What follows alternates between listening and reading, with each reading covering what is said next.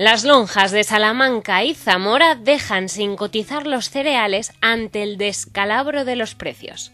Los cereales viven una semana de descalabro hasta el punto de que tanto la lonja de Salamanca el lunes como la de Zamora el martes han decidido suspender la cotización de los cereales. Así las cosas en la entidad zamorana el trigo blando con destino a pienso ve imposible mantener su cotización de 274 euros por tonelada. La cebada se situaba la semana anterior en los 260 euros, al igual que la avena, pero esos precios han quedado muy anticuados. Por su parte, el maíz no escapa de esta tendencia y los responsables de la lonja también suspenden su cotización. La semana anterior su precio de referencia se fijaba en los 280 euros.